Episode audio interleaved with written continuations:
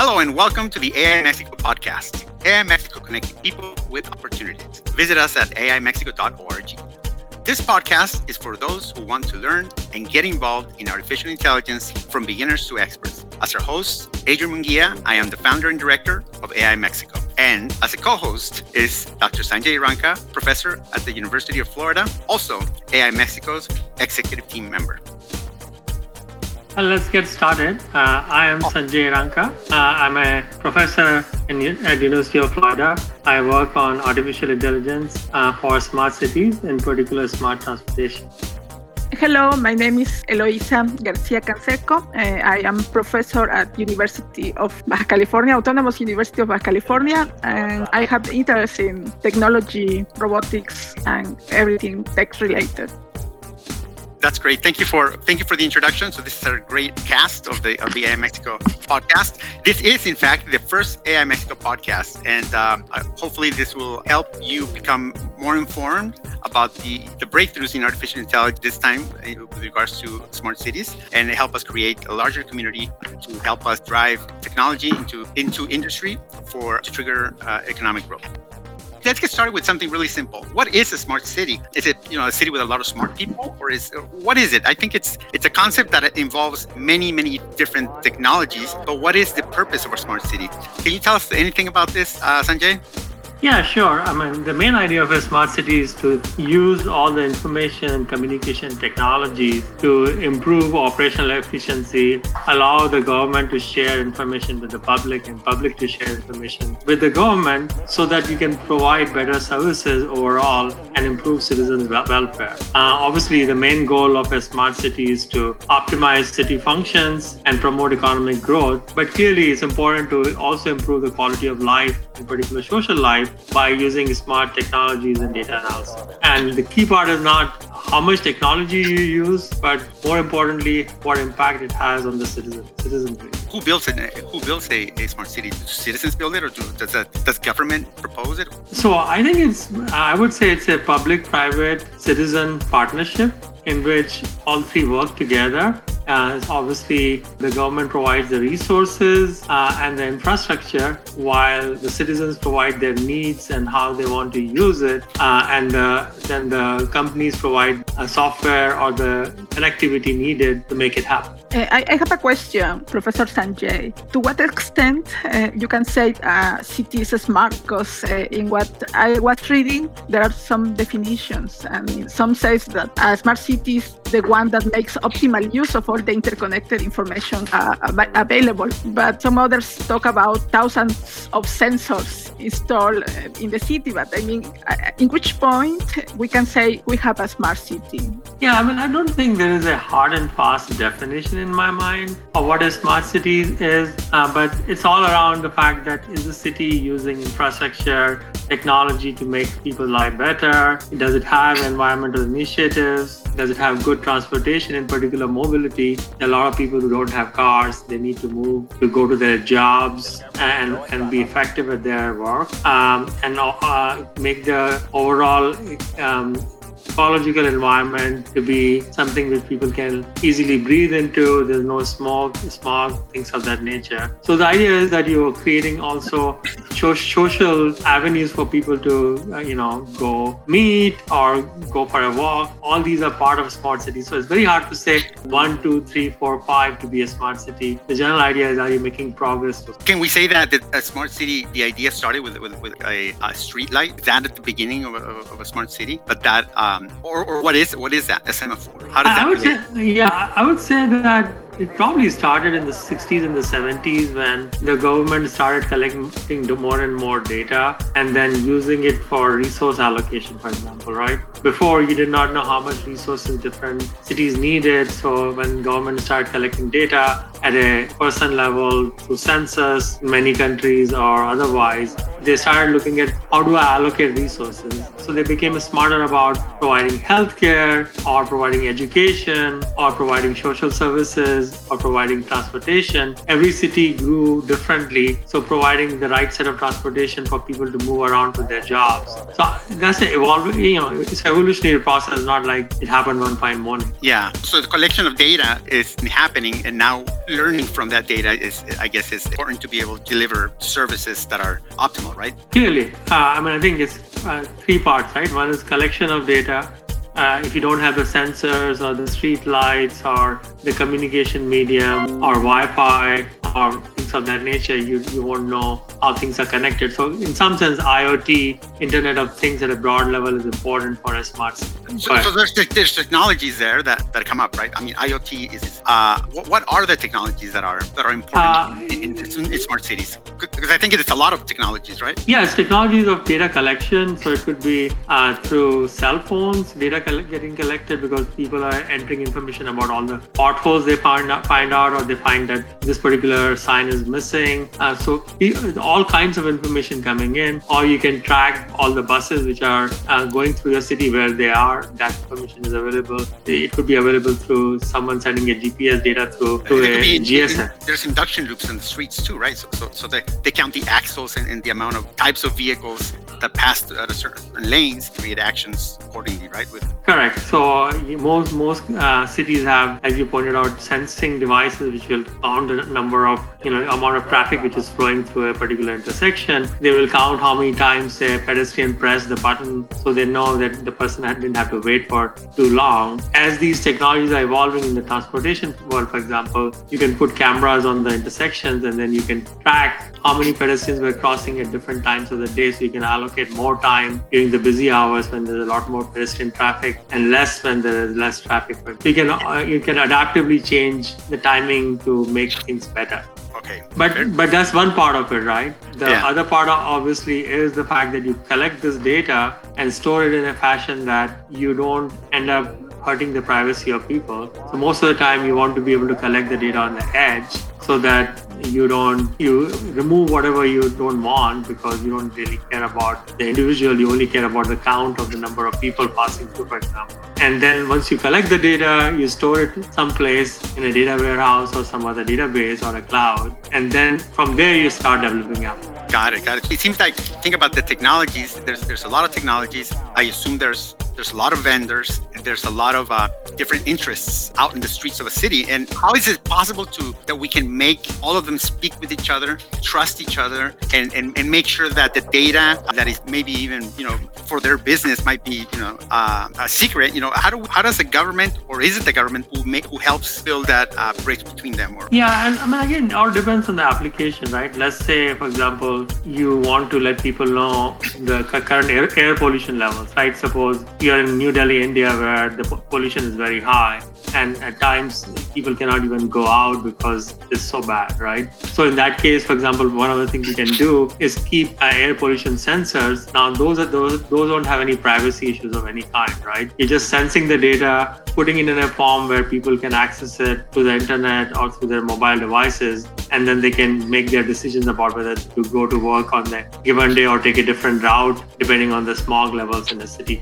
And that's true for many other cities. On the other hand, if, for example, you are looking at uh, intersections and you're trying to understand how people are moving from one intersection to the other one, there you have to be careful because you don't want to ha- have later on people feel that the, the government can track where they were or they whom meet or what did they do uh, because they, they will very feel very uncomfortable if there's a big brother watching. Right, right. So there's like a governance issue. Yeah, security, privacy security issue, right? Um, yeah, I would like to ask a question. Do you know if uh, there is already a kind of framework standard to start a smart city, for instance? our hometown because I mean, with all this information, sensors, regulations, I mean, how do we start if we, as technologists, want to uh, make, for instance, Ensenada uh, oh, there you go. a smart city? What should be the first step be carrying out? Well, well I, I think there's, there's an IEEE, right? Smart cities planning draft for this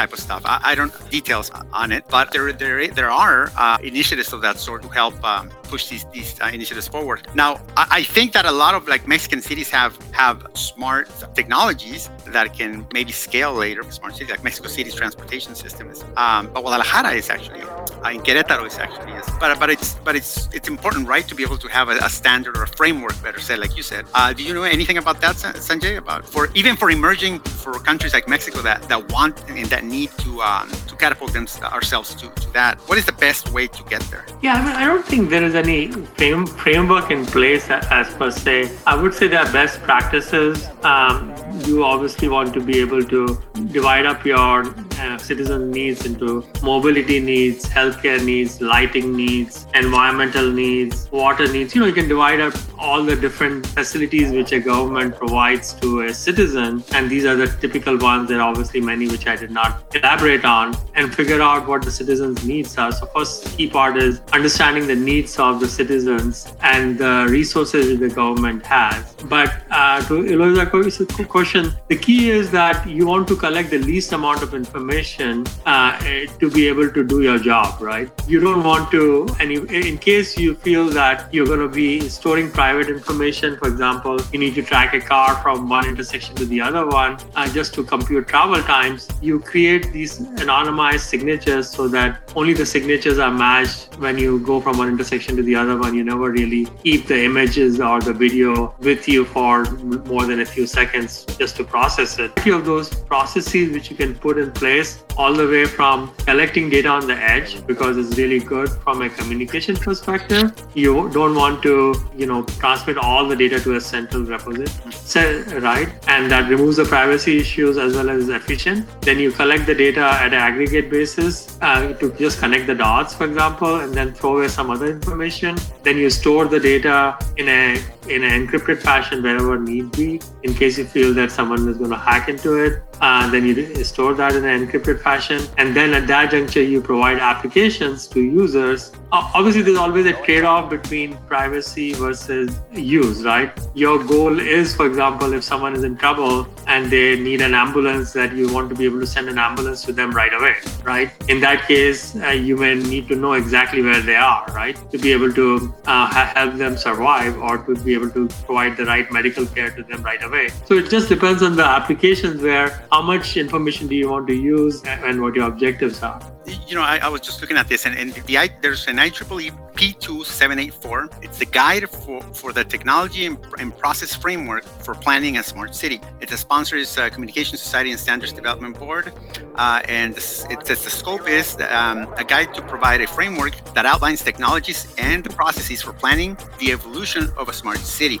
So I guess that you know that there, and this this is this is very recent. So I guess do, do we need frameworks like these? Are these necessary? We should we uh, um, um, ways of doing things and, and try to figure it out on our, on our, on our own. I, I, think I think frameworks are always very good in my mind, and something like that is obviously well thought out. Um, but obviously, you need to customize that yeah. to, to the location and, and the locality, right? Uh, things which are defined at a broad level may not be applicable, or what's important and what is feasible may be dependent on the resources available or uh, or what the citizens are, are willing to accept, right? Right. Uh, it, it's a balance between trying to make sure that uh, the citizens don't feel that you're creating a situation where someone is fining them every time they cross a red light, right? Right. And it, it does happen.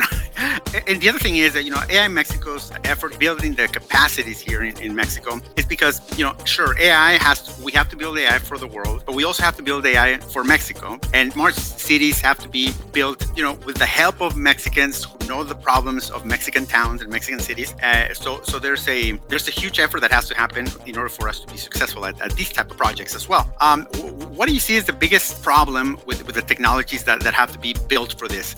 Uh, you know, is like think how fast or how many people should we integrate from the outside if AI Mexico launches like a smart cities initiative to do something like this? Um, you know, I, I see things like it's not just these technologies, but also things like cybersecurity. I bet is something that we have to really pay attention. You mentioned hackers. Is that a real threat? Is that is that something that we should be very cautious about? Yeah, but I think I think uh, you know, for example, if you're going to store as a smart city healthcare information to provide uh, services, uh, medical services, it's very important that you store that information in a very secure fashion. People are obviously going to be very worried about providing information to the healthcare system if they feel that whatever disease they have will become public information. Um, someone hacks it and then starts sending them and say, "Hey, pay me thousand dollars, otherwise I'll leak away all your medical information, right? They don't want to be in that situation, and and those kind of information are very dear and uh, to everybody. So you have to be extremely, extremely careful in terms of how you store it. So, so, so we have we have sensors, we have data. What about AI? I think the good part about AI is that. Uh, it can look at the data and it can look at your outcomes and try to connect the dots between the data and the out. Best part about AI. Now, in the old days, the challenge was that the amount of data you had was very, very small, right? So you had to have a statistician work and look and see and make sure that whatever conclusions you were drawing were actually useful or not. And with, with the prevalence of data available and lots of uh, labeled outcomes available, then you can actually start learning these rules which are which are very customized to a local population because the patterns which you may find in Mexico City may not be the same patterns which you may find in Oaxaca, right? Right. Oaxaca is a smaller city with smaller population. The traffic conditions in Oaxaca may be very different than Mexico City, and and you want to make sure that you don't transfer AI just like that. And that's the challenge for AI too, where how do you build these models which are what are called fair, right? Mm-hmm. Where, where, where you can actually uh, learn from one city and then transfer it to another city. Uh, and the same thing holds true for healthcare. Uh, same thing holds true for managing, for example, noise levels or air pollution. Each city is going to be different. The goal is to try to learn from one city and then transfer to the other one. But that's where the interesting part also is, right? That's what makes it interesting that you need to find local problems which are important to people to solve them. And just because someone has solved a problem for New York City, that may not be relevant for a smaller city in Mexico. Right, right. Yeah, very interesting. So, so there's a, a need to adopt technology, there's a need to adapt technology, and there's a need to maybe develop the technology from scratch for the. Yeah, the good part is that there's a lot of free software available now, right? Where you have all these different machine learning algorithms, you, which are already built in PyTorch or any of these other modern languages or packages for doing machine learning, where if you have the data, where you have the inputs and the outputs, you can very quickly get some kind of relationships or models working, and then you can test them and see whether they're effective in your local population. Yeah, very good. Now, um, smart city balance ecology, cost benefits, investment recovery. Is this a good investment? Uh, how soon do we recover the investment? Or is it just the right thing to do to be efficient, to be good with the environment, to be good with people? Should we say that uh, smart cities are sustainable? Exactly. Yeah, yeah we should say, right? No, because I mean, if you put a lot of sensors in the city and then uh, one day these sensors stop working, oh no, yeah. you, you are generated also technology uh, tech trash, no? Yeah, yeah. I mean, I mean, how do you can say that smart cities are don't have really ecological impact? Yeah, I mean, in a lot of ways, the goal of smart cities is to minimize ecological impact, right? So, for example, if you have a big city like Mexico City, there's a lot of people, a big population in a very dense environment, right? Uh, and uh, you're using a, a lot of uh, cars and buses and things of that nature. If you can improve the overall mobility by having uh, smart cars and smart buses where people can, you know, uh, a lot more people can be transported together, you're, you're obviously reducing your carbon footprint and providing uh, better services to people and obviously improving your pollution levels. So I don't think that these are necessarily contradictory goals. Uh, I would say that you need to, any kind of project like this has to look at both short term and long term impact as well as benefits and then weigh. The key part is having citizens participate in the decisions rather than politicians or city officials making decisions without the participation. Uh, if citizens participate, you get uh, input from all the people on, on impact etc., and you can make better decisions. So the smart cities are for what type of cities? Ensenada, Luisa mentioned. Uh, okay, uh, Ensenada is one type of city. Um, Guadalajara is another type of city. Uh, who is a candidate to drive technology in there? Or as a smart city. Um, is, is there any profile of a type of city that, that we or stereotype that, that we look at? I would say that it's hard to define, but the key is how progressive the citizenry is to accept changes, uh, how progressive are the decision makers to be able to encourage ad- adoption of new technologies. Uh, I've seen cases in which the city council is very conservative. They don't want the city to grow or change. They want to maintain the same old, same old. In that it's much harder to have some of these technologies in there. While there are other ones which are, if you may, more um, easily adaptable to new new technologies. And so it depends on on both sides. Got it. Okay, that's interesting because a lot of towns in Mexico kind of try to stay very um, original, I guess. But yes. cities like Guadalajara, Guadalajara is a, is a good example of uh, what smart cities could, could, could evolve to in, in Mexico. Um, what's next? Um, what are the main um, smart cities that we can speak about that are relevant here to us? Or were the first ones? What are the most important ones? What are the new ones? Yeah, I mean, I mean there are lots of smart cities, right? It's kind of not easy to just say, hey, this is a smart city and this is not, right? right? I mean, it's like levels of smartness, if you will, right?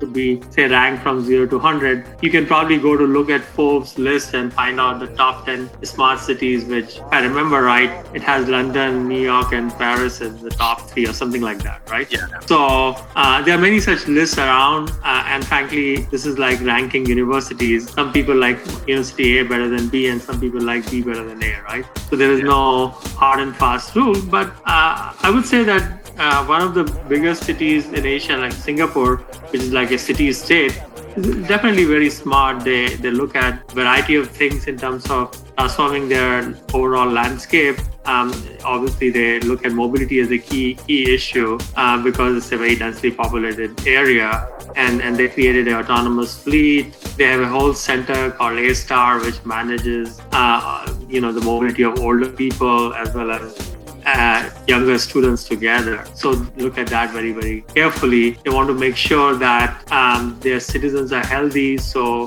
they keep track of uh, digitization of their healthcare system, provide telehealth services, and a variety of other opportunities for people to be able to communicate with their healthcare system.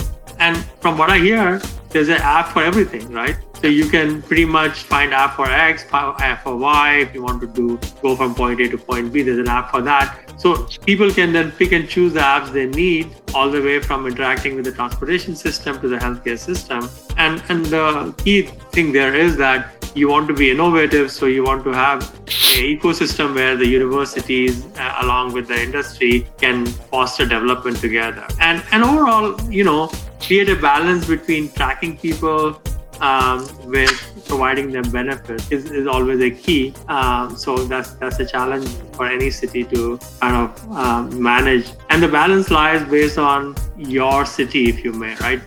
Where, where do you where do you where do you want it to be? So so you know companies like Didi, uh, the Chinese company uh, similar to Uber um, you know, selected Guadalajara, which is a major industry hub um, in Mexico, tech hub, to implement its its uh, its smart transportation project uh, uh, outside of China, and it, it, chose Guadalajara so it can so it can use data from its trips and data from um, streetlights to try to reduce traffic between 10 and 20 percent of uh, in Guadalajara. So are these like companies like Uber, Didi, and all these, um, like you mentioned, apps for everything. Are these kind of fast tracking our way into have smart cities in places like Guadalajara, Mexico City, perhaps? Yeah, I mean, definitely, right? Because uh, there's data, Uber, right? There's, there's data, and Uber provides you fast mobility services, right? Before you have to make a phone call to get a taxi to go from point A to point B. Now you just put it in your app and Uber comes. Uh, and you know we are reaching a point where people will say, "Hey, do I really want to own a car anymore?" Right? Right. Uh, because if you really look at a car as an asset, is one of those assets which you only use one hour a day or two hours a day. Um, it otherwise sits uh, depreciating, right? Uh, so, so you want to be able to reduce the number of cars in the city by having more mobility services where the same cars are being used by a lot more people, and Uber is a prime example of that. Besides that, if they if they have a lot of penetration, they are getting real-time traffic data at different inter- intersections as well as different segments of the streets. So they can send that information back to a central system and that, that could be used for traffic management. Well, being in traffic is one problem, but also being out of it is, is a big problem you drive because when you get to work, you have to park. Parking management is an issue. You know, technology for that has been around for, for a long time.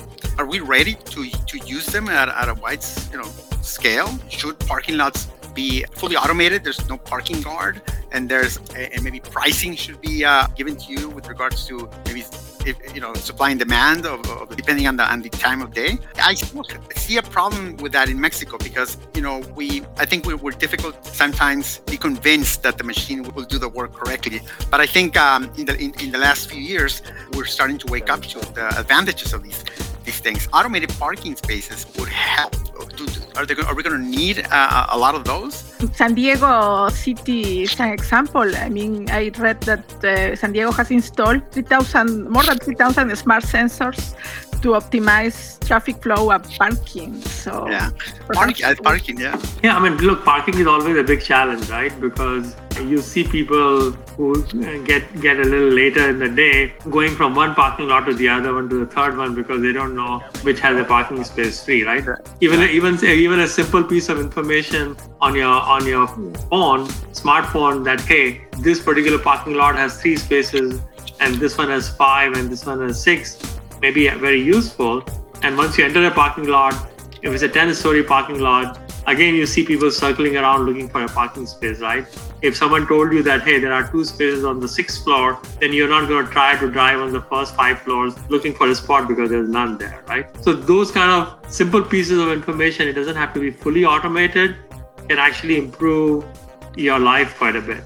Yeah, I think um, I, I, used to work in downtown San Diego for a startup there, and and and I when I was ever uh, late for work, I used to park at a place that cost something like four dollars every 15 minutes. So so it was a painful day that day. So so that hopefully will, will be changing. Now people are also staying, you know, working from home a lot. So so, so we'll see how that how that works. Yeah, I mean, and that, that's going to change things too, right? Because there's a realization that having a hybrid approach where you work some days from home, some days from office may provide the right balance between the needs of an individual and the needs of the company and without losing productivity, right?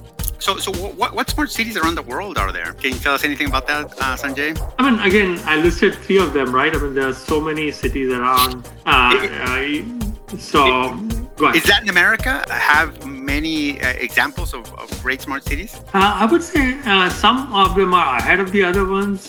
And again, I don't have a way of qualitatively judging one more than the other one. But Columbus definitely in Ohio is one of the smartest cities where they're trying to put in a lot of resources to try new things out. New York City tries a lot of different uh, kind of smart services to, to its citizens. But again, these are just two examples which I know of. Yeah. I know Chicago has a project called Internet uh, of Devices where they have these sensors at every intersection which can keep track of weather conditions, keep, keep track of you know uh, overall air pollution levels, things of that nature. So you have each city trying to do something different. There are there are the, there is a smart city uh, consortium which is more like a city university. So for example, we work with city of Jacksonville and city of Gainesville together part of that con- consortium because those are the two closest cities. Like City of Orlando works with the University of Central Florida, and there are many such city-university partnerships in place. Right? The uh, um, so like Rio de Janeiro uh, is, is smart, but how do we promote our cities to to become smart?